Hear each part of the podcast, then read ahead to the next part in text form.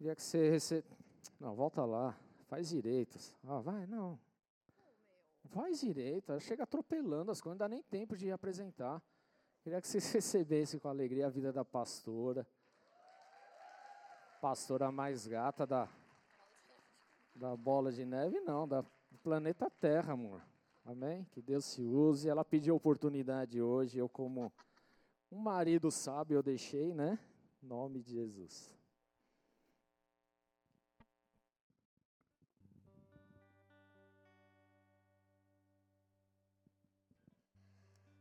Boa noite. Olha o príncipe descendo. É, abram aí as suas Bíblias já comigo em Deuteronômio. Capítulo 1, versículo 27. Som.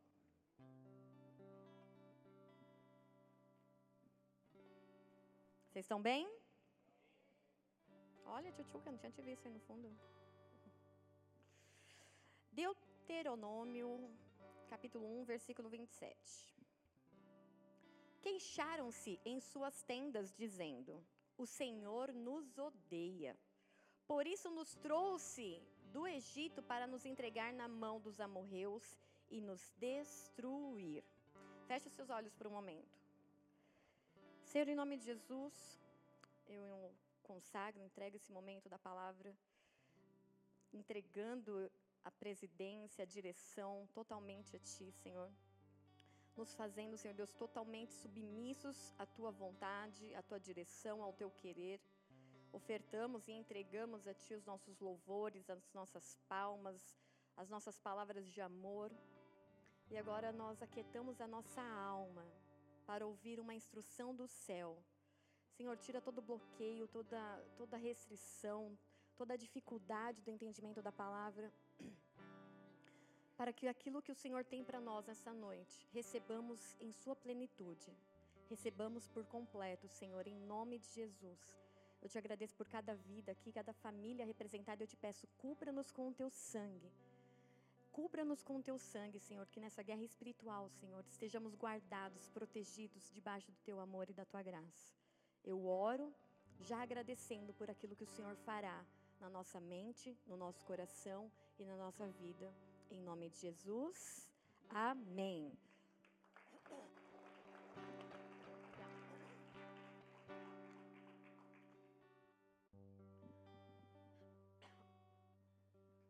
Bom, eu e os pigarros. Eu já falei uma vez, e eu acho que até o final do ano que vem eu vou falar muitas e muitas vezes. No dia que eu me formar, eu acho que nós poderemos ir juntos lá na UNG, pedirmos o diploma de todo mundo, né? Porque junto, aí eu acho que vocês ainda têm o benefício do diploma de psicologia, mais o do teologia. A gente fala assim, ó, fiz uma faculdade dupla lá. Por quê? Porque tudo que eu aprendo, obrigada, Tchuca. Tudo que eu aprendo, eu vejo a mão de Deus, eu vejo como ela se entrosa com a palavra de Deus. E não tem como não compartilhar isso com a minha família de Deus. Amém, queridos? E mais uma aula em que eu fui tocada ali pelo Espírito Santo, e numa ministração individual, e nessa aula um professor virou e falou assim: ele estava falando sobre a diferença né, de queixas e demandas. Nós vamos entender um pouco essa diferença de queixa e demanda. Se você já fez terapia um dia na vida, se você já passou por um profissional da área de saúde dessa área, quando você chega na terapia, quando você chega na psicóloga ou no psicólogo, eles perguntam assim: o que, que te trouxe aqui? Qual é a sua queixa? Parece que eles não têm criatividade, parece que todos falam a mesma coisa, mas é a pergunta principal e essencial. Por quê? Porque é em cima daquilo que você responder que vai acontecer um trabalho e vai ser desenvolvido o trabalho de terapia. Então ele chega e fala assim: o que, que te trouxe? O que, que te fez procurar uma ajuda terapêutica, um psicólogo, uma ajuda na área da saúde? O que que, o que, que você tem como queixa? Então, isso é um padrão. Se vocês forem num, num psicólogo, eles vão perguntar para você qual é a queixa. Já lá no, nas primeiras entrevistas que tem, onde eles fazem anamnese, pergunta tudo da sua vida, já tem lá. O que, que te trouxe? a esse lugar? Qual é a sua queixa? Igual quando você vai no médico, o médico fala: o que, que te trouxe aqui? O que, que você tem? Tudo bem? Aí você vai e fala: ah, tô com gases, tô isso, tô aquilo, tô com dor de garganta. E aí você vai contando para ele, de acordo com o que você falar, o médico vai te direcionar. Bem, eu estava lá ouvindo o professor falando sobre queixa e demanda. E para mim, na minha cabeça, até aquele momento, queixa e demanda era a mesma coisa. Tipo assim, qual é a demanda que a pessoa veio? Qual a necessidade? E qual é a queixa? E o professor falou assim: não, tem diferença. Queixa é uma coisa e demanda é outra. E isso casou muito com a palavra, porque o Espírito ele veio assim, como se ele dividisse. O Espírito falou assim: é exatamente isso que acontece com você, Juliana. E eu, opa, é como se o Espírito Santo estivesse sentado em pessoa do meu lado, e o professor falando, e ele intercalava, que aí o professor parava, o Espírito Santo começava a falar, e o Espírito Santo falava, o professor calava. Foi um negócio bem sobrenatural numa aula normal, né? E aí o professor começou a explicar que quando o paciente, que a, a, partir da queixa de um paciente, quando ele chega e expõe a necessidade, aquilo que o levou à terapia, a queixa não necessariamente é a demanda do paciente. Então, por exemplo, eu cheguei lá, ah, eu estou com uma dificuldade. Eu contei ainda, falei lá para a Melissa, que o professor deu um exemplo de uma menina que foi, passou, e aí o, o, o, psicólogo falou assim: Ah, qual é a sua queixa, né? O que, que te trouxe no consultório? Ela assim: Eu estou profundamente magoada com a minha cunhada, e aí começou a chorar, chorar, não conseguia falar. Aí o, médico, o, o psicólogo virou e falou assim: Tá, mas o que, que ela te falou que te ofendeu tanto, que te magoou tanto? Ela me chamou de gorda. Você vê como é perigoso falar isso para uma mulher, viu? É, eu falo, às vezes ele vem brincando e chama as meninas de gorda, eu não gosto. Peraí, deixa eu prender meu cinto aqui. E aí ela começou a chorar, chorar, chorar. E aí o psicólogo falou assim: então vamos ver. Essa era a queixa dela, que ela estava ali destruída porque uma cunhada tinha chamado ela de gorda. E aí o psicólogo, então vamos conversar, vamos entender a sua história, isso e aquilo. E aí ela começou a falar: não, imagina, isso daí eu já passei, por essa dificuldade eu já passei, já passei fome, já fui abandonada, já fui abusada, já fui isso, já fui, sofri violência doméstica, não sei o quê. Aí psicólogo falou assim: mas você passou por tudo isso? Você tem feridas tão profundas em tantas áreas desde a infância abandono, maus tratos, violência. E você veio à procura de ajuda porque a tua cunhada te chamou de gorda? Ela é. Ela se desestruturou. Então, para ela, a queixa era ter sido vista como gorda. Mas o psicólogo ali, como um profissional da área de saúde, ele entendeu que a demanda nela era muito mais profunda. Vocês estão conseguindo entender? Então nós vamos entender hoje e com base na palavra, é óbvio para vocês entenderem o que, que o Senhor começou a falar. E o Senhor ele começou a ministrar no meu coração. É exatamente isso, Juliana. A queixa, e normalmente a queixa se trata do outro. Quando eu tenho uma queixa, eu vou reclamar. Qual é a sua queixa? Ah, meu casamento. Por que seu casamento? Ah, o meu marido não me dá atenção. O meu marido não aumenta a minha mesada. O meu marido. Entendeu? As queixas. E normalmente as queixas está relacionada ao outro. Então, quando vocês podem falar, não, não é possível. Pode fazer uma pesquisa aí de campo e vai atrás das informações para você ver. As queixas das pessoas, elas sempre vai se tratar referente ao outro.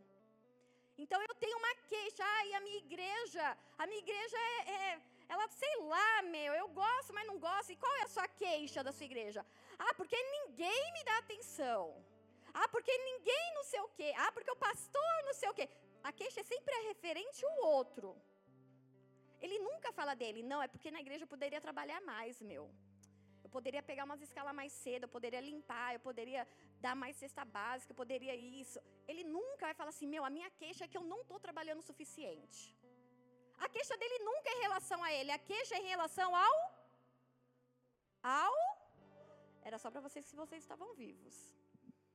Então, quando a gente chega numa, com uma queixa no consultório, isso já foi comprovado, por isso que há essa diferença de, entre queixa e demanda. A queixa é o que eu levo e normalmente a minha queixa apresentada ela se trata do outro.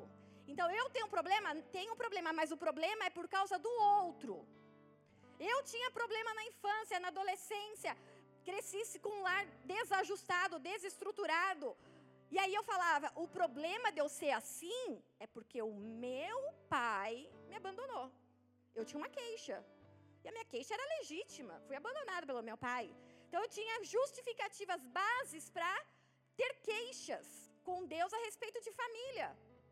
Só que aí Deus ele começou a falar assim: tá, traga a tua queixa. E tem um versículo que ele fala: me apresente as suas queixas. Me apresente aquilo que você está vendo como injusto. O que está desequilibrado no mundo? O que está acontecendo que eu não estou vendo? Como se Deus não estivesse vendo. Deus ele vem e fala, apresente então.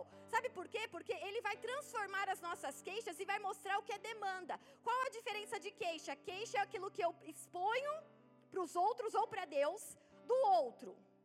Mas que parece que é o problema meu, mas é que o outro está causando esse problema em mim. A demanda é quando dentro do consultório a pessoa ela vai e ela é levada a um nível de maturidade consciente, né? Hipnose, né? Nada dessas bruxaria não. É um negócio consciente, racional, que a Bíblia fala, um culto racional. A pessoa é levada por consciência a ver que o erro era ela. Poxa, mas abandono de pai e mãe, ninguém tem o que fazer. Tá, a gente não tem o que fazer com o pai que abandonou. Mas o que você faz com aquele sentimento? É responsabilidade sua. O que você faz com o abandono que fizeram com você? É responsabilidade sua, sabe por quê? Porque a palavra fala assim: sobre todas as coisas, guarda o teu coração. É tua responsabilidade. Então eu posso até ter queixas contra os outros, mas quando eu chego num nível de maturidade, falo assim: meu Deus, realmente eu, eu poderia estar fazendo melhor. Eu poder, eu, quando eu começo a olhar para mim e ver que eu posso resolver a situação dentro de mim, essa queixa ela não é mais queixa, ela se torna uma demanda. Vocês estão comigo? E o Senhor ele vai fazer justamente isso nessa noite. Fazer com que nós enxerguemos as nossas queixas nos leve para um nível de maturidade que essas queixas se tornem as demandas de Deus. Por quê? Porque as queixas é reclamação minha com o outro. As demandas é aquilo que Deus fala assim: não, é você que tem que se corrigir para ajudar o outro.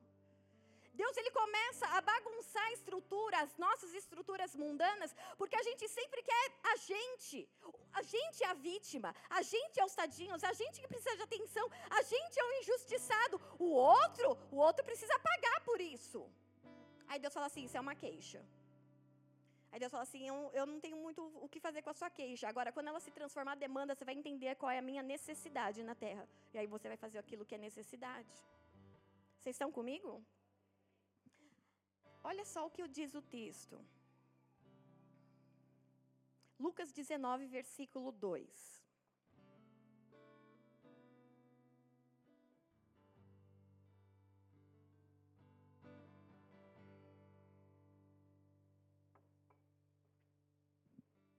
Cadê, Elaine? Chá do quê? Hum, que delícia.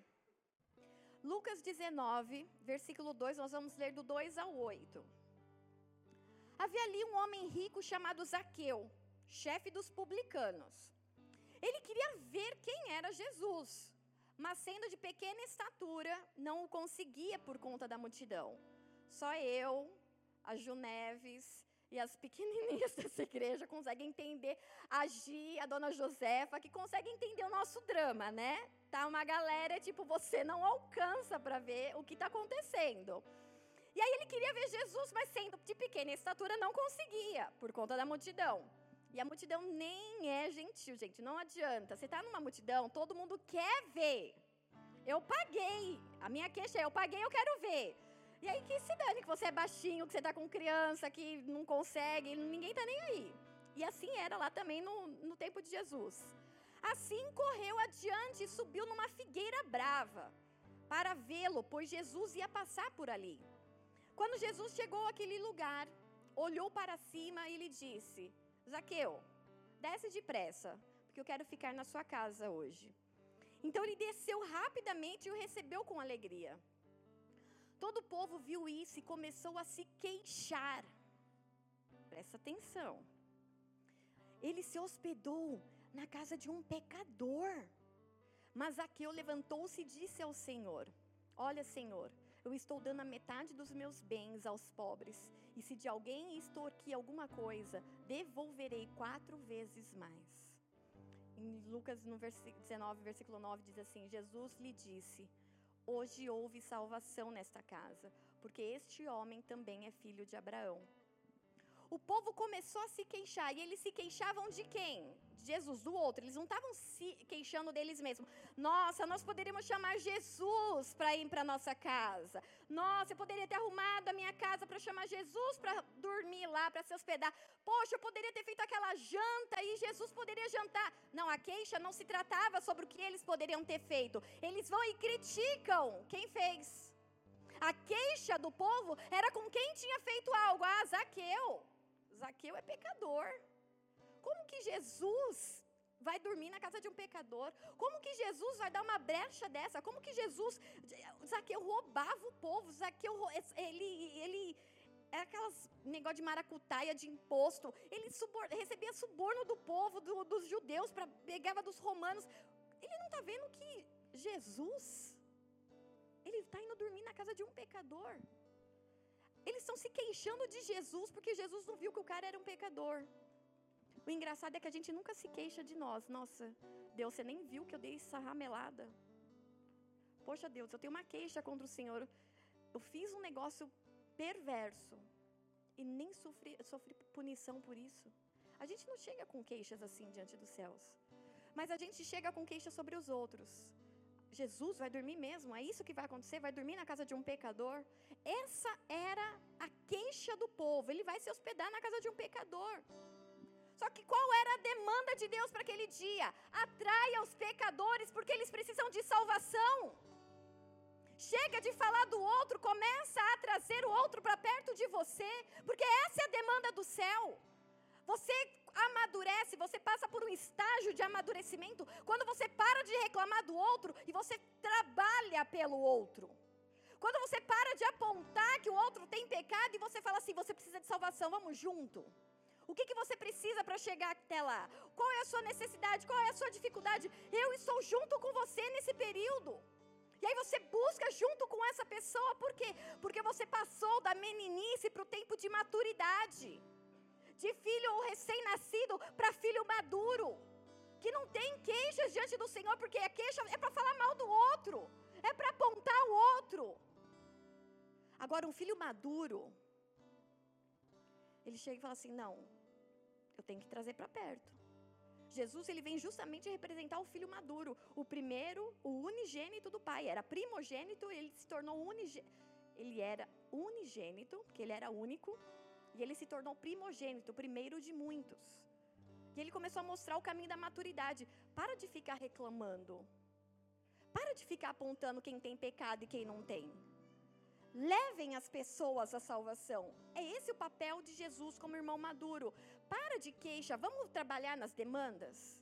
De coisa de gente madura, de coisa de gente que sabe que tem propósito, coisa de gente que tem um foco, tem uma missão, e esse tempo está passando e está acabando. Quando Jesus vier na, nas nuvens, não vai precisar de evangelismo, queridos. Já foi. Já foi. Ah, eu queria ter falado de Jesus. Pra... Então, já foi. O tempo é agora. Ah, mas é, eu vou falar com ele, ele vira as costas. Tudo bem. Continua falando, o seu papel é falar. Não, não, não, não chega com queixa, ai, ele fala, ai. Não, muda. Vamos mudar essa queixa para demanda, para uma mentalidade de filhos maduros. A queixa foca. Quando eu vou falar de uma queixa, eu foco na ação do outro. E normalmente a ação do outro, para mim, é um erro. Eu não faria assim. Vê aquele negócio de mãe? Mãe é uma coisa engraçada. Porque quando a gente é mãe, a gente não deixa os filhos fazer nada. Meu filho não vai fazer isso, meu filho não vai fazer aquilo, meu filho não, não, não, não. O filho cresce. Aí você vai olhar o filho do outro, ai, por que que não deixa fazer isso? Por que que naquele... É um negócio, é um ó do borogodó. Esses dias eu estava no grupo das minhas irmãs e a gente estava justamente discutindo isso. Aí uma fala, não, mas por que que não deixa fazer? Eu falo assim, gente, vocês foram chatas assim também quando vocês foram mães e eu suportei vocês. Eu não fui chata, eu Foram, foram todas chatas. Por quê? A mãe fala da, do filho do outro, mas quando é o dela, ela senta bem igual um rabo, o macaco que senta no rabo para falar do rabo do outro. Falei, filha, você não lembra, mas você foi mó chatona quando você foi mãe, ninguém podia encostar, ninguém podia não sei o quê, não sei o que lá. Aí elas, ai, eu não lembro disso. Falei assim, então, o fato de você não lembrar não quer dizer que não aconteceu. Então é a mesma coisa. Quando a gente passa pela situação, ai, eu não fiz desse jeito. Fez fez? Foi chata, não deixou as pessoas pegarem, ficou cheio de manias. Filho, o filho cresceu, você viu que sobrevive. Gente, criança sobrevive a nós. Graças a Deus. Aleluia, né? Os pais novos aí, tudo, ficam desesperados, ai, que não sei o que, vai morrer. Não morre, gente, é tudo de Deus, foi propósito dele. Ah, mas se comeu, né? não vai, querido, vai, você vai ver que vai dar tudo certo no final vão comer, e se não fizer bem, tem por onde sair, por cima ou por baixo, vai dar tudo certo. Não se preocupem. Então a minha queixa, quando eu estou focado, não, eu sou menina na fé, sou menino, sou criança, reclamo de tudo, vejo defeito em tudo. A minha, o meu foco está em olhar o que o outro faz. Agora, a demanda, o grau de maturidade, ele foca naquilo que eu posso fazer pelo outro. Olha como a mentalidade muda. Ah, e o meu marido, meu marido não me ajuda em casa, meu marido não lava a louça, meu marido não sei o quê, meu marido... Eu estou focando no quê? Na ação do que ele não faz. Hã? É, ele não... eu vou falar. Ele, é, ele lava, viu, gente? Ele faz as coisas em casa, mas eu falo para ele, amor, você fica muito sensual lavando a louça. Aí ele, amor, eu vou te sensualizar. Aí eu falo, vai me sensualizar, vai lá, se exibir para mim lavando louça, porque para nós mulheres é uma delícia, né? Ver o marido lavando louça. E aí ele vai lá lavar louça. Só que se eu tô com queixas, eu começo a reclamar daquilo que ele não faz, daquilo que ele é, daquilo que não sei o que, não sei o que, não sei o que. Agora, se eu tenho uma demanda, eu falo assim, meu, eu poderia ter passado umas camisas para o meu marido, eu poderia ter separado uns pares de meia, de iguais, os pés, né? poderia, no, né? É, demanda. A Deus te usando, vai menino. Vocês estão entendendo? A minha visão muda. Porque eu saio daqui onde eu sou o centro do universo, o meu umbigo, todas as constelações rodam em volta do meu umbigo, e não é assim. Cristo é o centro. E nós precisamos entender que ele, como irmão mais velho, ele veio para nos mostrar que mesmo sendo o centro, mesmo sendo rei, mesmo sendo poderoso e tendo todas as coisas sobre o seu domínio, ele veio e se humilhou para nos ensinar. Para de se queixar e começa a ver o que é demanda do céu, o que é necessidade do reino. Para de ser criança e vamos começar a ser maduro na fé, a trabalhar pelo outro, a ajudar o outro, a se entregar pelo outro. Chega de reclamação, chega de meninice. O tempo está passando. Tic-tac, tic-tac. Uma vez um profeta chegou para a gente com essa revelação, né? Ele falou assim: Eu não consigo ouvir o que o céu tem para vocês, eu só ouço um relógio. Tic-tac, tic-tac, tic. E a gente ficou olhando para a cara do profeta. Glória a Deus, tá passando um tempo. E a gente tinha que correr porque o tempo estava passando. Em Mateus, um outro exemplo eu vou te mostrar na palavra. Matreu, Mateus, Mateus 20, versículo 1 ao 15.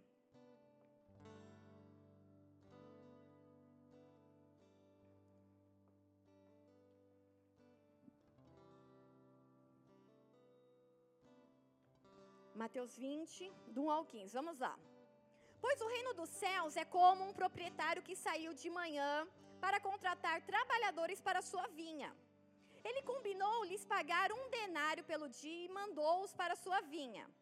Por volta das nove horas da manhã, ele saiu e viu outros que estavam desocupados na praça e lhe disse: Vão trabalhar também na minha vida, eu lhe pagarei o que for justo. E eles foram. Saindo outra vez por volta do meio-dia e das três horas da tarde, a hora nona, fez a mesma coisa. Saindo por volta das 5 horas da tarde, encontrou ainda outros que estavam desocupados e lhe perguntou: Por que, que vocês estiveram aqui desocupados o dia todo? Por, aí ele: Porque ninguém nos contratou, responderam eles. E ele lhes disse: Vão vocês também trabalhar na minha vida, na minha vinha. Ao cair da tarde, o dono da vinha disse ao seu administrador: Chame os trabalhadores para que eu lhes pague o salário, começando com os últimos contratados e terminando nos primeiros. Vieram, pois, os trabalhadores contratados por volta das 5 horas da tarde, tipo já no finalzinho do trabalho, e cada um recebeu um denário. Quando vieram os que tinham sido contratados primeiro, eles esperavam receber mais, mas cada um deles também recebeu um denário. Quando receberam, começaram então a se queixar do proprietário da vinha dizendo-lhe: Estes homens, contratados por último, trabalharam apenas uma hora, e o Senhor os igualou a nós, que suportamos o peso do trabalho e o calor do dia todo. Mas ele respondeu a um deles: Amigo, eu não estou sendo injusto com você. Você não concordou em trabalhar por um denário? Receba o que é seu e vá. Eu quero dar ao que foi contratado por último o mesmo que eu lhe dei. Não tenho o direito de fazer o que quero com o meu dinheiro? E olha a chalapada que Jesus dá por último. Ou você está com inveja porque eu sou generoso? Jesus está falando assim: eu saí lá de madrugada e perguntei: você quer trabalhar por um denário? Você falou: vou. O restante eu não falei preço, eu dou o que eu quiser. Agora, quem disse que eu estou sendo injusto? A queixa dele é: você está sendo injusto comigo, eu trabalhei muito mais e vou ganhar a mesma coisa que eles. Aí Jesus falou assim: a tua queixa não é razoável. Por quê? Porque eu não estou sendo injusto. Eu combinei com você um denário e te paguei um denário. Ah, mas não é justo. A queixa do trabalhador que trabalhou desde sempre. Eu, não é justo, eu trabalhei muito mais. Não é justo, eu fiz isso, eu fiz aquilo. Olha aqui, ó, todas as escalas, olha o meu nome, olha isso, eu entreguei, eu fiz, eu, eu aconteci, eu sou quase que a quarta pessoa da trindade. Eu faço, eu aconteço. E como que eu vou ganhar a mesma coisa que o outro? Aí o dono da vinha falou assim: Eu vou pagar o que eu quiser, porque a vinha é minha e o dinheiro é meu. A tua queixa é que eu estou sendo injusto, mas na verdade é uma demanda, e a demanda é que você é invejoso e você não sabe compartilhar e se alegrar com a prosperidade do outro. Queridos, quantas vezes nós não somos esses que chegamos diante de Deus com essa queixa? Senhor, isso não é justo. Senhor, eu estou aqui na tua casa em santidade. Senhor, eu trabalho. Senhor, eu sou dizimista. Senhor, eu sou ofertante. Senhor, eu trabalho na assistência social. Senhor, não é justo. Olha lá, a pessoa começou agora, conheceu Jesus agora, já tem emprego, foi promovida. Senhor, eu estou tanto tempo desempregado. Não é justo. A gente chega com as nossas queixas, nos comparando com o outro, como se a nossa medida fosse igual à do outro. E novamente o Senhor nos mostra: eu tenho uma medida para cada um e dou para cada um o que eu quiser porque Ele é Deus. Não somos nós Deus do nosso Deus, Ele é Deus. E nós precisamos entender. Ah, mas então por quê? O porquê a gente vai entender só lá na frente, ou talvez sim entender. Mas a minha queixa precisa sair desse grau de imaturidade, passar por uma transformação. Peraí. Eu, ele combinou mesmo comigo das 5 horas da manhã, 6 horas da manhã, que ele ia me pagar um denário. Ele, o cara começou 5 horas da tarde, ele também pagou um denário. Se eu fosse madura, eu ia falar assim: meu, que cara generoso, hein? Porque ele pagou mesmo para o outro lá que trabalhou menos, o mesmo que eu. Ele não consegue olhar para dentro dele e ver que a demanda, a verdade, é que ele é invejoso.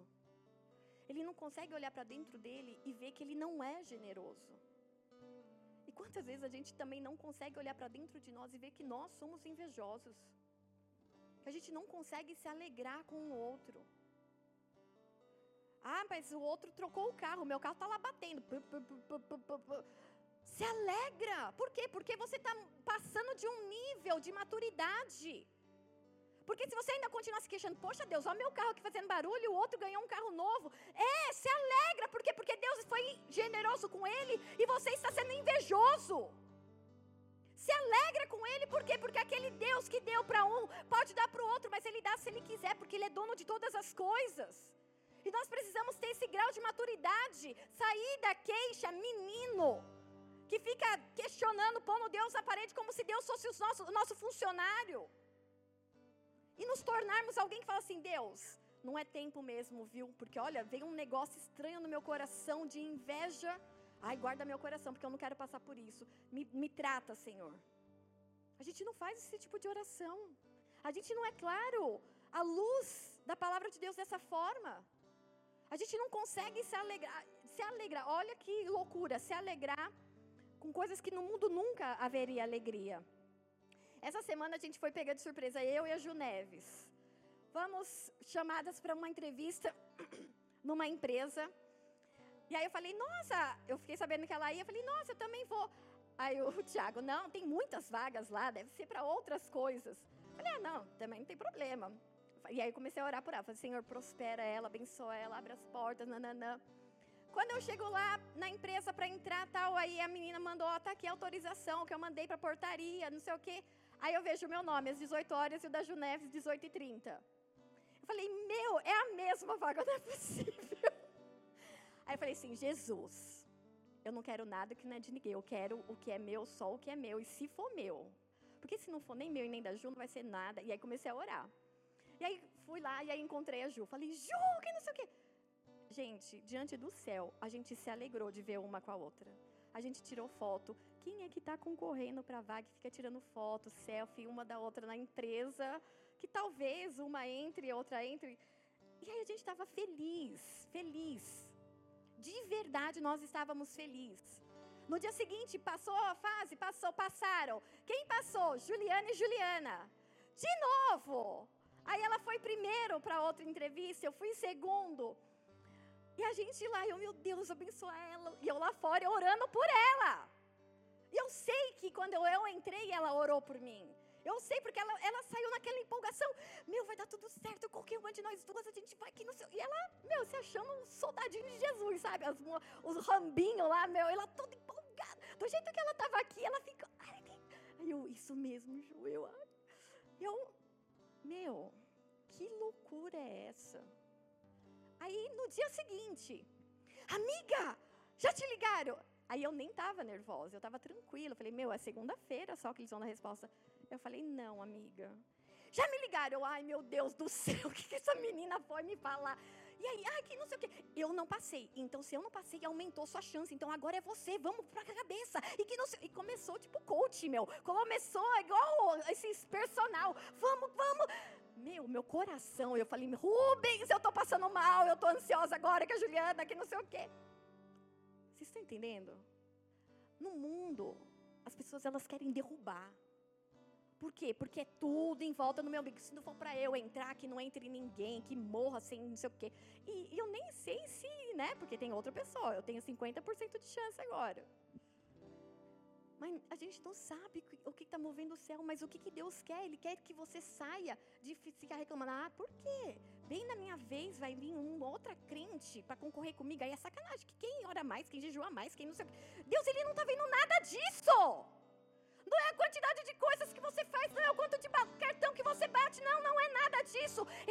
Sondando o tempo e a tua maturidade. É invejoso ou é generoso?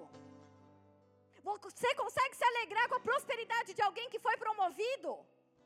Nossa, pastora foi promovida e nem tem diploma. Então, você é generoso ou você é invejoso? Você consegue se alegrar com aquele que manda fotinho? Pastor, olha meu apartamento. Nossa, meu, de novo, um, outro apartamento nessa igreja. Ah, a pastora deve ganhar um, um, patrocínio do banco da nossa caixa, nosso banco. Não é nossa caixa, é da caixa, né? Nem existe nossa caixa mais, né? É. Já revelei a idade, tá ótimo. Não recebo nada, mas como eu me alegro quando eu recebo uma fotinho de que alguém já comprou mais um apartamento. Ah, mas é na planta, ah, mas é loja. Meu filho, é uma casa. Era o sonho de todo brasileiro, há 20, 30 anos, 40 anos atrás. Você perguntava para o brasileiro o que, que você queria. Eu quero a minha casa própria. Gente, as pessoas pagavam o carnê do baú da felicidade do Silvio Santos para quê? Para ter a casa própria, para ser sorteado na roleta do baú. Vocês não vêm fingir que vocês não sabem do que eu estou falando, porque eu sei que vocês assistiam, compravam telecena, pagavam o carnê do baú, viu, seus caras de pau? Aí vão ficar assim, nossa, a pastora é muito velha.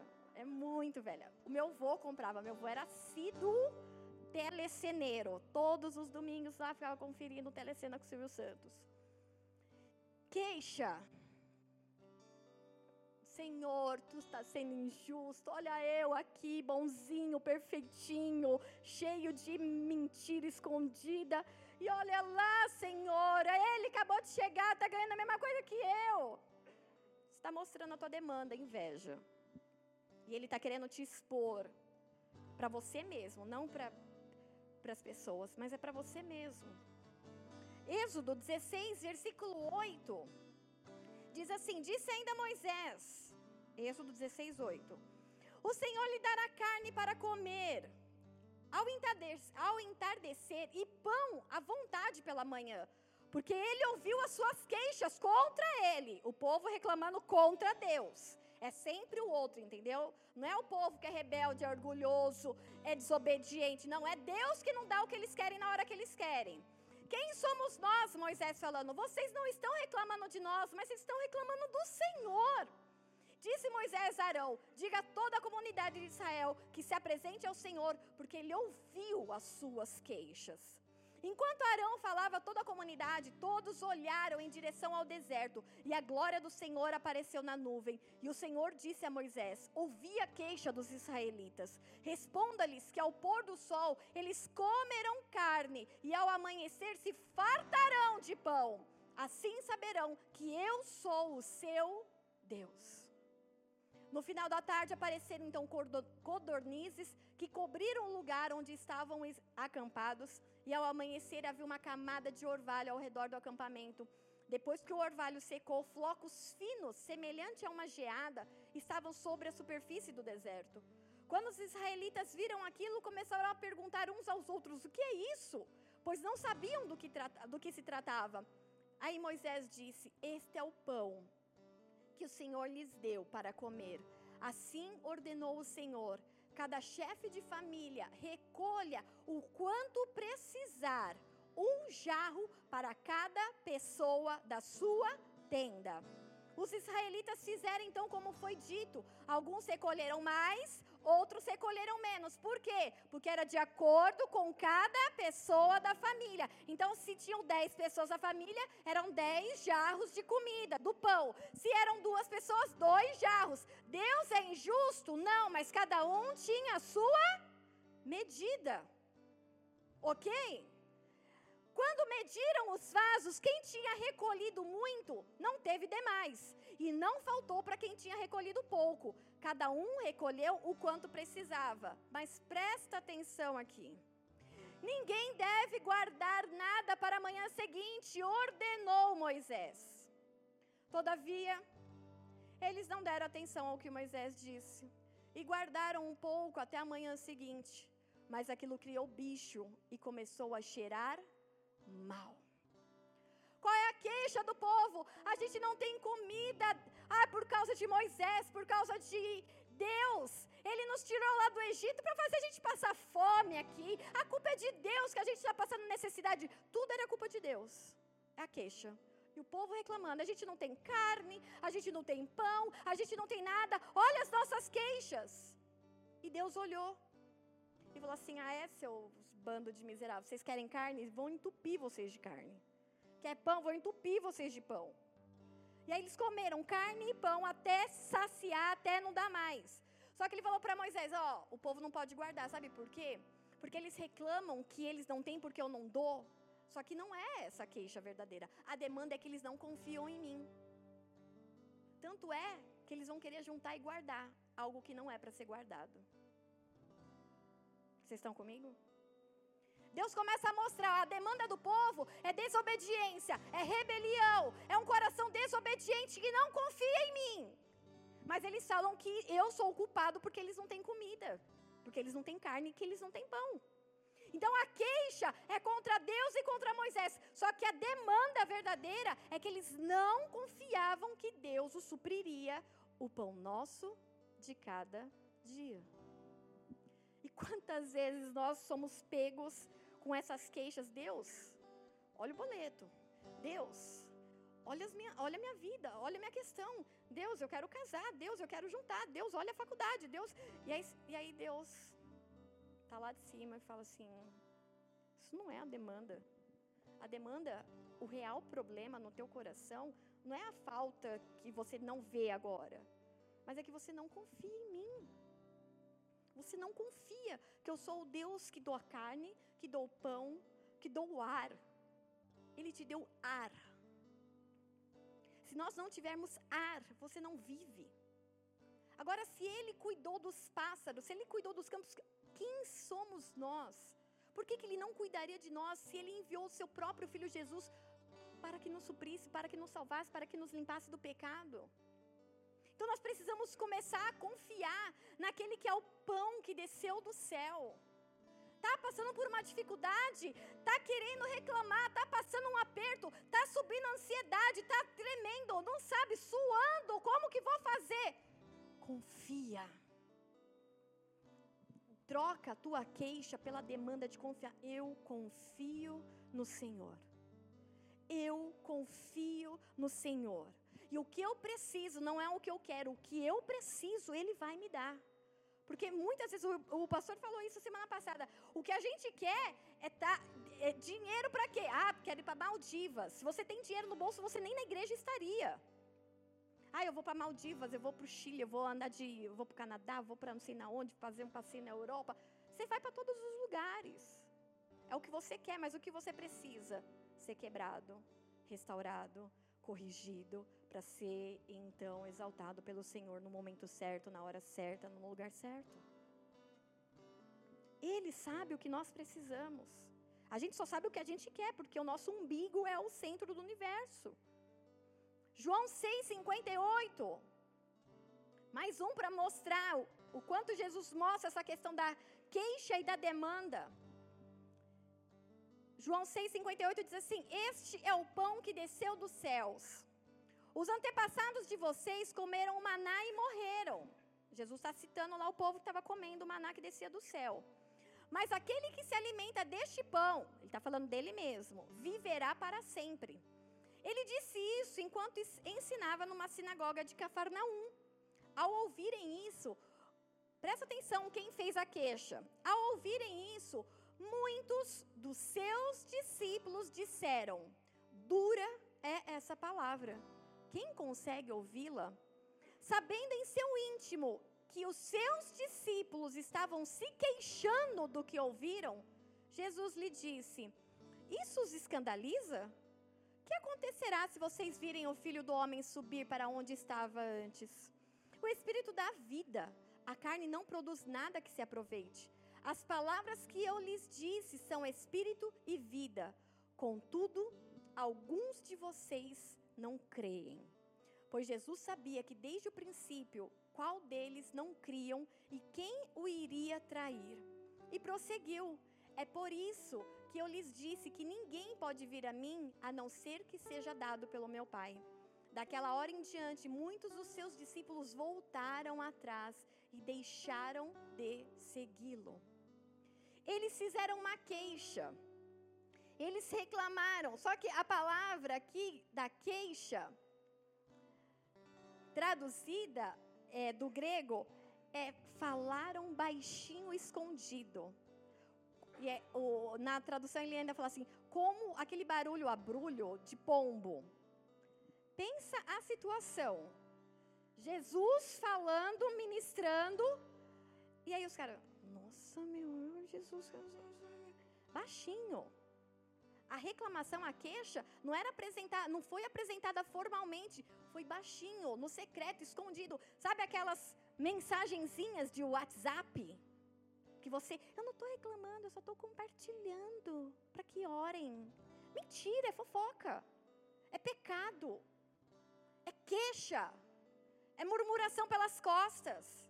É erro, é pecado e a gente precisa. Ah, eu tenho uma queixa contra o Senhor. E qual era a queixa dos próprios discípulos de Jesus, gente? Ele assim, a gente sempre lê dura essa palavra. Quem consegue ouvi-las?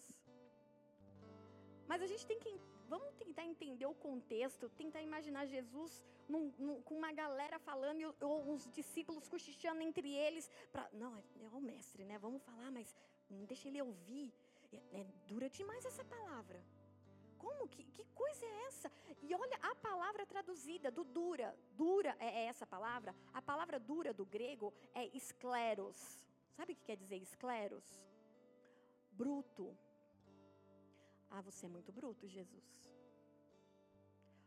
Presta atenção naquele Jesus paz e amor que as pessoas pregam por aí, que parece mais um hippie dos anos do Woodstock lá, da, das, das maconhadaiadas, do que o Jesus de verdade. Porque o Jesus de verdade, a palavra diz que ele, a palavra dele foi dura. E essa palavra dura é escleros, quer dizer bruto. Ah, Jesus foi muito bruto. A palavra quer dizer também rígido, inflexível, ofensivo, intolerável. Olha a queixa dos próprios discípulos de Jesus falando de Jesus. Jesus é bruto demais. Ah, não dá não. A gente é uma geração que precisa ser bem cuidada. A gente não gosta desse negócio de ah, bruto. Que coisa mais bruta, grossa, inflexível. Como vocês crentes são intolerantes. Jesus foi chamado de intolerante. A palavra usada na escrita escleros, intolerante. Jesus foi chamado de intolerante pelos seus. Querido, quem é você para achar que não vão te chamar de intolerante? De ríspido, de ofensivo, de bruto, de inflexível, sim, inflexível. Com as coisas do céu, Jesus era inflexível. É assim e acabou. Não tem negociação. Com santidade, o pastor vive falando isso. Com santidade. Todo mundo que vem orar. Ai, pastor, aquele discurso. Ah, vamos orar, não sei o quê. O discurso do pastor. Não negocie santidade. É ou não é? Quem já orou aqui? Quem já ouviu isso do pastor? É o discurso de sempre. Eu já até saí perto que eu sempre falei, ah, é a mesma coisa sempre. Inflexível nisso, por quê? Santidade. Precisa ter santidade. Só que justamente essa é a queixa dos discípulos. Mas Jesus está mostrando aqui, ó, peraí, a tua queixa é que eu sou bruto, que eu sou inflexível, que eu sou intolerante, mas não é essa não. Na verdade, a demanda de vocês é que muitos aí não creem em mim. E eu sei quem não crê. A demanda verdadeira é que no meio de vocês tem traição. Não é que eu sou bruto, é que eu estou sendo inflexível, eu não vou aceitar mentira. A demanda, na verdade, é que no meio de vocês há muita falsidade. Sabe por quê? que vocês estavam falando pelas minhas costas? Vocês nem coragem de apresentar uma queixa formalmente para mim, vocês não tiveram. No meio de vocês, vocês são falsos. A demanda verdadeira é que no íntimo de vocês, vocês ainda manipulam. No íntimo de vocês, vocês ainda escondem, fazem joguinhos, ações escondidas, ações ocultas. Enquanto Jesus não está vendo, vamos falar aqui, meu, que palavra dura. Quem que vai aguentar esse, esse tipo de evangelho? A gente tem que ter um evangelho mais light. Jesus é amor. Ele é amor, mas ele também é justiça e juízo. Ele é, e a palavra diz, a palavra dele é dura, é, é bruto, é rígido, é inflexível, é ofensivo, é intolerável com o pecado. Só que a gente está tão aliançado com o pecado que a gente não quer abrir mão. Porque ai, é tão bom fazer aquela fofoquinha, é tão bom eu, eu, eu ter o meu grupinho, que aí eu sou aceita naquele grupinho, mas é o grupinho que fala mal dos líderes. Mas naquele grupinho eu sou rei, sou rainha. Lá eu sou reconhecido. Lá eu sou respeitado no inferno também. Vão falar lá, o mestre, bate continência para você. Está trabalhando para o inferno, querido. Você não foi chamado, chamado para trabalhar lá, não.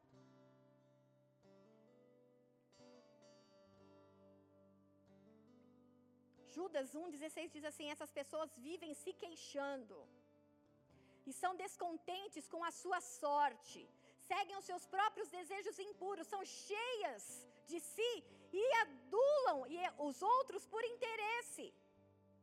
Judas falando aqui, olha, o pessoal que se queixa, eles têm uma queixa. Qual é a queixa? Eles são descontentes com a sorte deles. Ah, eu não tenho sorte, por que, que o outro tem sorte? Ah, por que, que o outro ganhou? Ah, por que, o outro prosperou? Ah, eu fiz a mesma coisa, eu não ganhei dinheiro. O outro lá vai e vende e ganha dinheiro. E por quê? Por que eu não tenho sorte? E por quê? Porque justamente esses que estão se queixando e são descontentes, essa queixa do descontentamento, de ficar se comparando com o outro, de ficar querendo medir com a régua do outro, é, é, é o que parece que é. Mas na verdade, O próprio texto já fala. Não é essa a queixa verdadeira. A demanda verdadeira é o quê? É que eles são pessoas guiadas pelos seus próprios desejos. São pessoas guiadas pela impureza. São cheias de si. Elas adulam por interesse porque elas querem ser aduladas. Elas bajulam, não é porque ah, eu vejo uma qualidade no fulano e aí eu fiquei elogiando. Não, ele quer ser bajulado, por isso que ele bajula. Porque ele usa o princípio do reino como se ele pudesse manipular o rei e o reino de Deus. Ah, porque a palavra fala que aquilo que eu semear eu vou colher. Aí ele manipula, ele bajula para quê? Para ser bajulado. Pecado. É pecado.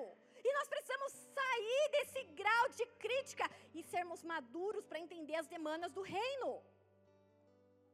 Eu abri, o, eu abri a palavra ministrando Deuteronômio 27. Queixaram-se em suas tendas, dizendo: O Senhor nos odeia. Aquele, aquele revoltado, né? Tudo acontece comigo. É o meu carro que quebra, sou eu que perco emprego, que não sei o que, sou eu que não namoro, saiu a espinha bem no meu nariz.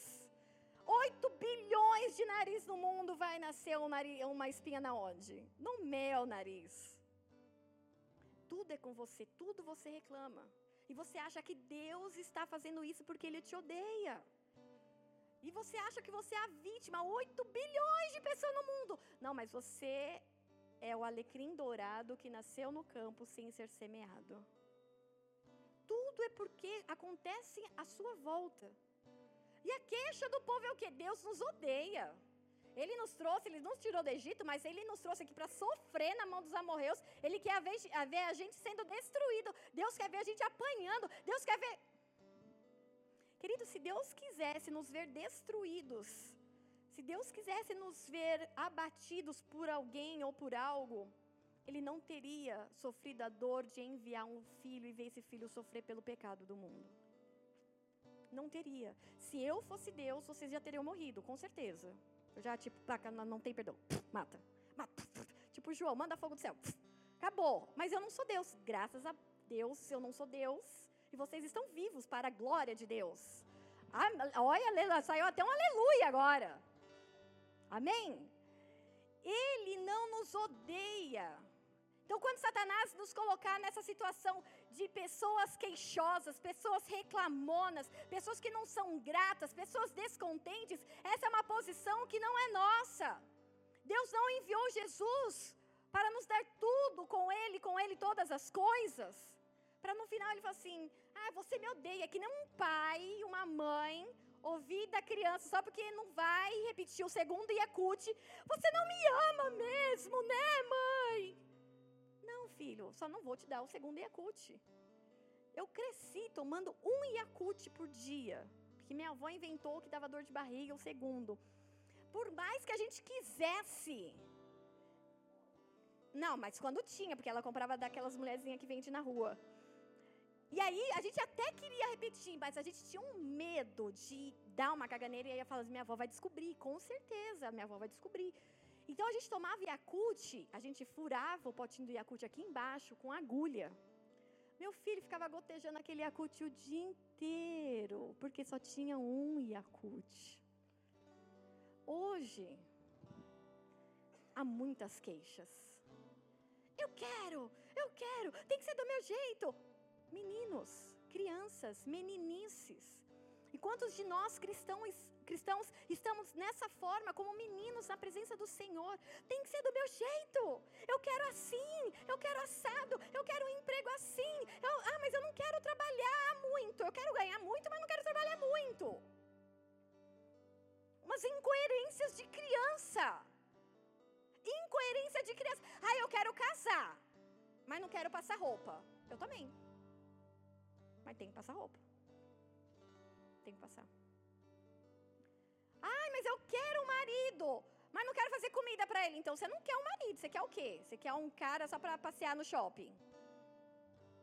Não, tem que lavar cueca, tem que lavar meia, tem que fazer janta, tem que abaixar a tampa do vaso, tem que falar, ô, oh, de novo, aí errou a mira. Fazer um desenho de uma mira lá no vaso.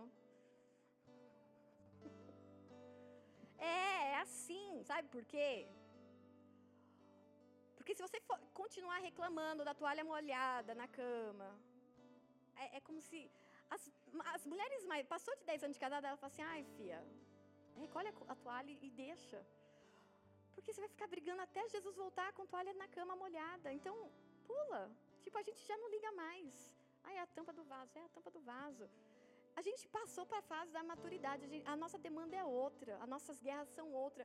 Mas quando a pessoa está recém-casada, é um absurdo. Elas, é, as meninas que casam recente e elas chegam aqui com demandas. E eu falo, são demandas legítimas para elas. Então a gente se compadece da dor.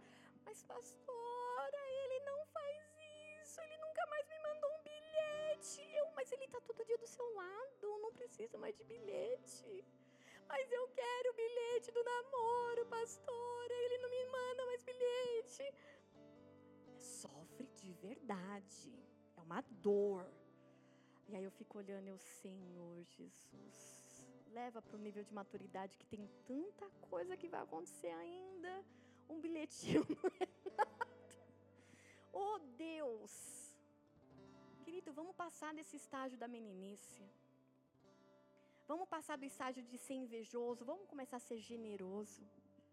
Não passei, não passei, o outro passou, glória a Deus, porque Deus sabe o coração dele, o tempo dele foi agora, a medida dele é para esse tempo, aleluia.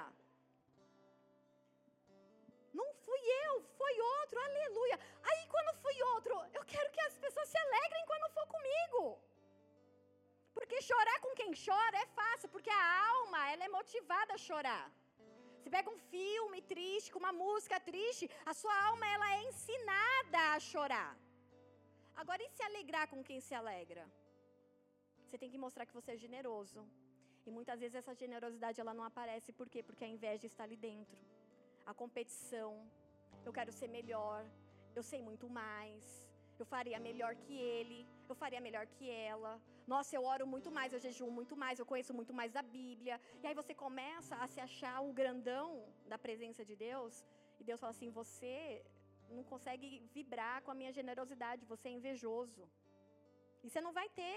Você vai ter só aquilo que eu combinei com você. Por quê? Porque pessoas invejosas não vão prosperar. Porque ele não permite, ele fecha o céu. E aí você começa a ver o outro ganhando e frutificando e não sei o quê. Para você aprender a se alegrar com o outro. E para encerrar, Quando a gente fala para encerrar, é para iludir, mas é para encerrar de verdade. Deuteronômio 1, 29.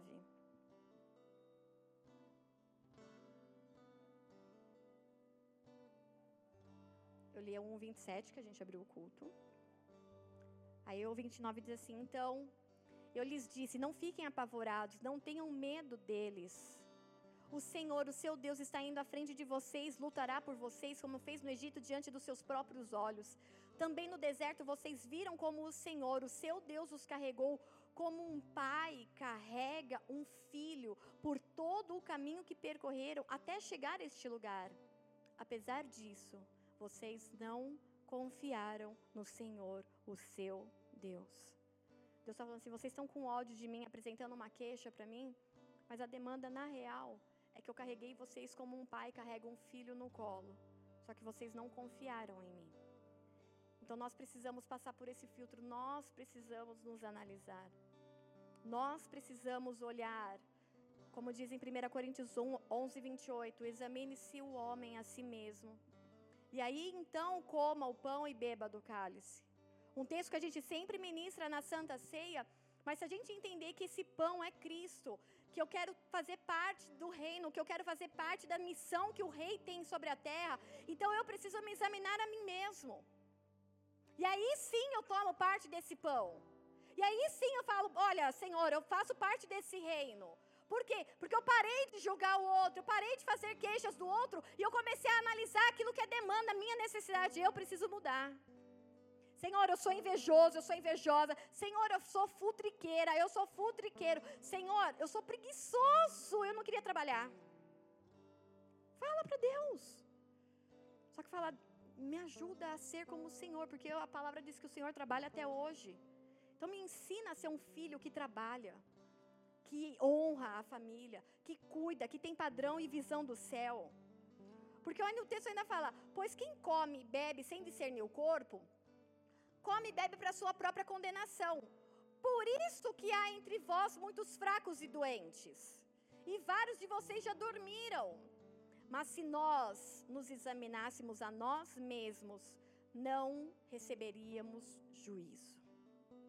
Então chega de queixas, chega de reclamações, chega de, de, de ficar apontando e pondo Deus contra a parede.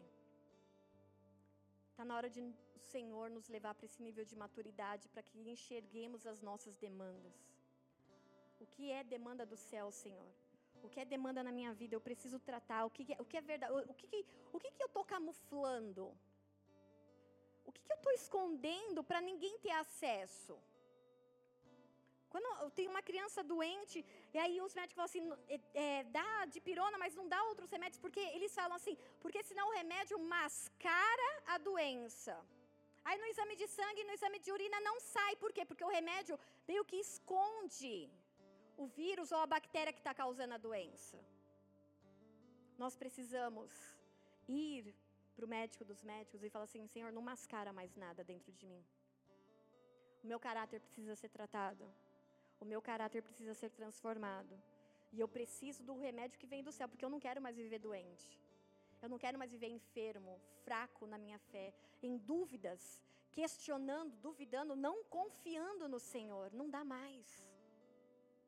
Não dá mais para eu agir como uma menina que tem tantas queixas e reclamações sobre tudo e sobre todos, mas que não consegue enxergar que muitos dos problemas são gerados por mim mesma, pelas minhas mãos, pela falta de amor, pela falta de generosidade, pela falta de empatia e de amor ao próximo. Então tem que começar em mim. A minha demanda começa em mim. A sua demanda começa em você. Sairemos de um nível de uma igreja que tem tantas queixas para um nível de igreja que entende e vive por demandas e visão. Qual é para esse tempo? O que tem para fazer para esse tempo? O que, que a gente vai fazer nesse tempo? A gente vem e faz e acabou. Amém? Se coloca de pé.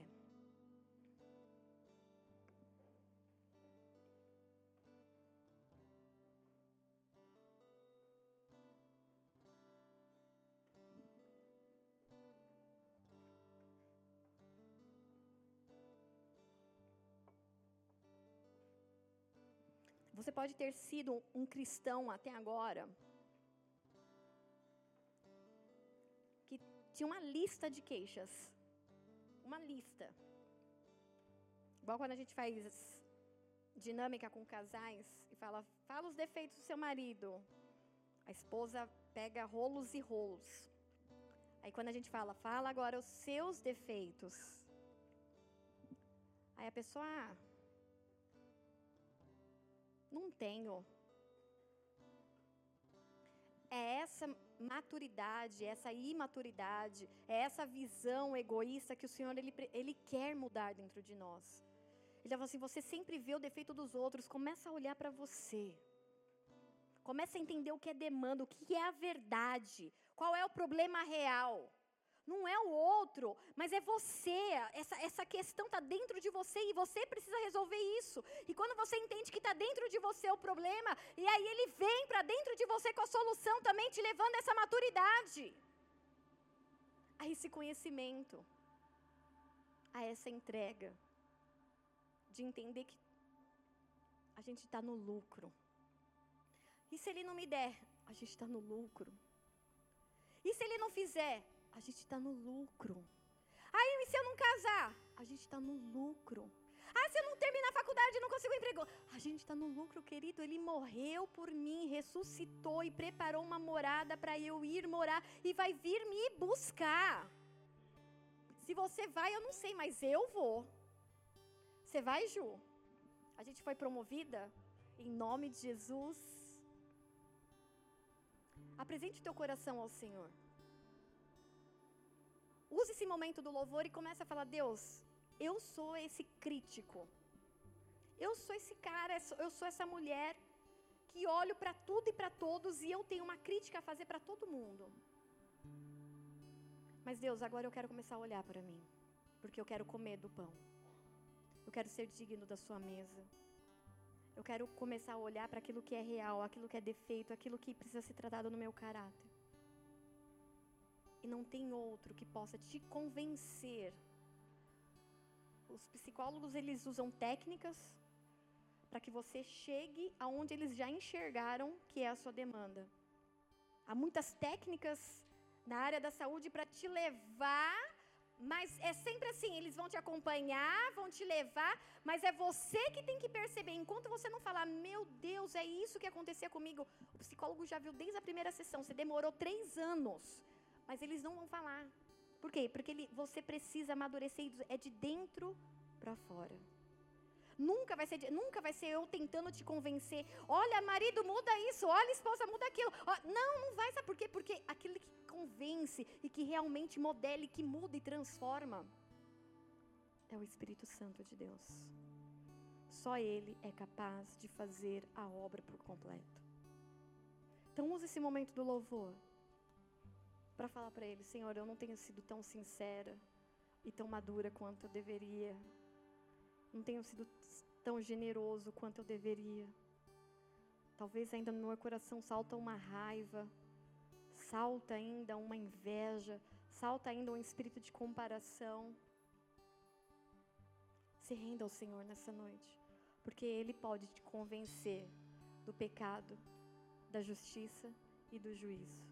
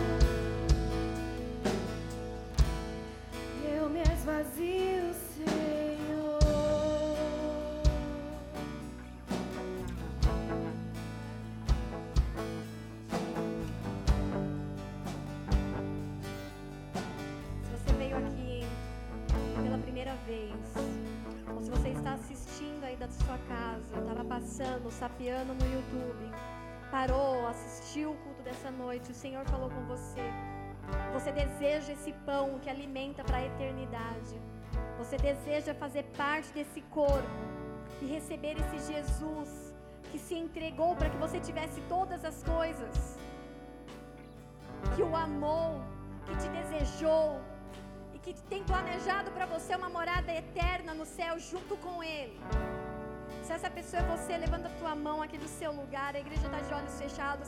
Se essa pessoa é você aí na sua casa, onde você estiver, levanta suas mãos e ora comigo dessa forma, Senhor Jesus. Senhor Jesus. Nessa noite. Nessa noite. Eu me rendo. Eu me rendo. A tua presença. A tua presença. E eu entrego. E eu entrego. Toda a minha fome. Toda a minha fome. Toda a minha sede. Toda a minha sede. De justiça própria. De justiça própria. Nas tuas mãos. Nas tuas mãos. Eu não quero mais ser um queixoso. Eu não quero mais ser um queixoso. Eu não quero ser mais um reclamador. Eu não quero ser mais um reclamador. Mas eu quero. Mas eu quero ser cheio da tua presença. Ser cheio da tua presença. Eu quero a genero generosidade. Eu quero a generosidade. E não a inveja. E não a inveja. Eu quero a tua graça. Eu quero a tua graça. Eu quero a tua alegria. Eu quero a tua alegria.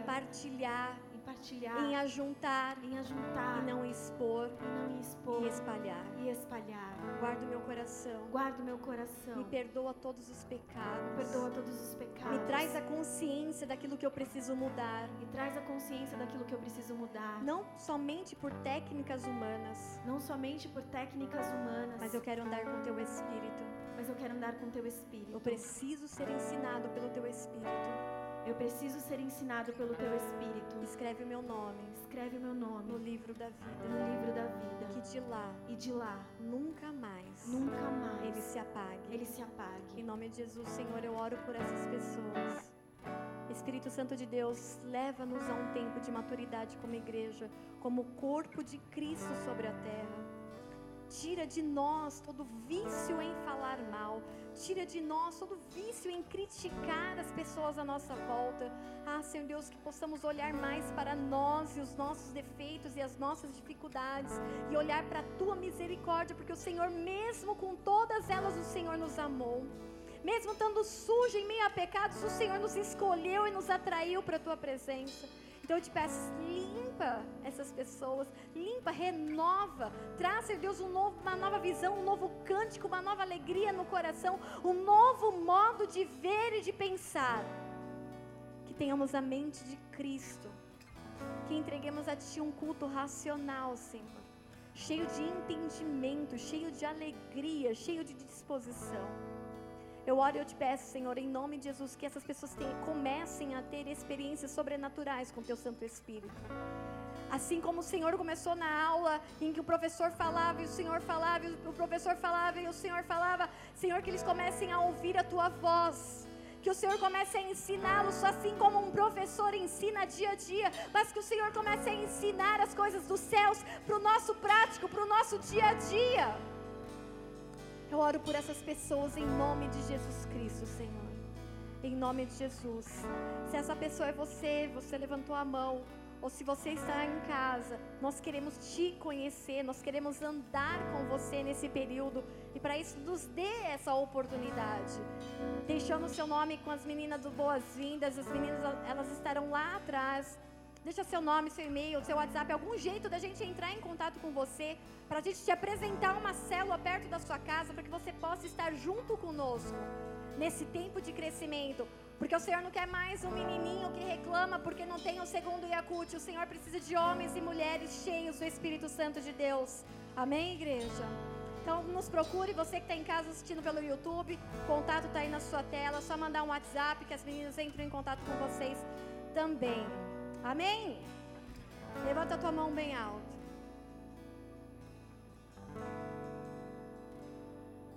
Se Deus é por nós, quem será contra nós?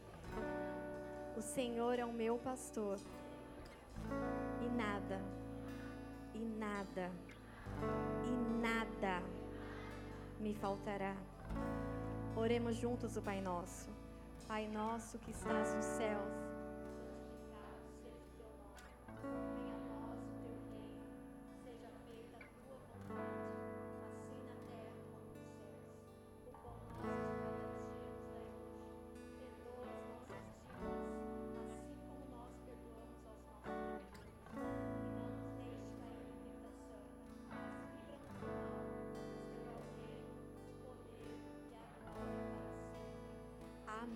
Que vocês vão debaixo dessa graça, dessa maturidade, dessa, desse, desse amor do Senhor para toda uma semana de bênção em nome de Jesus. Amém?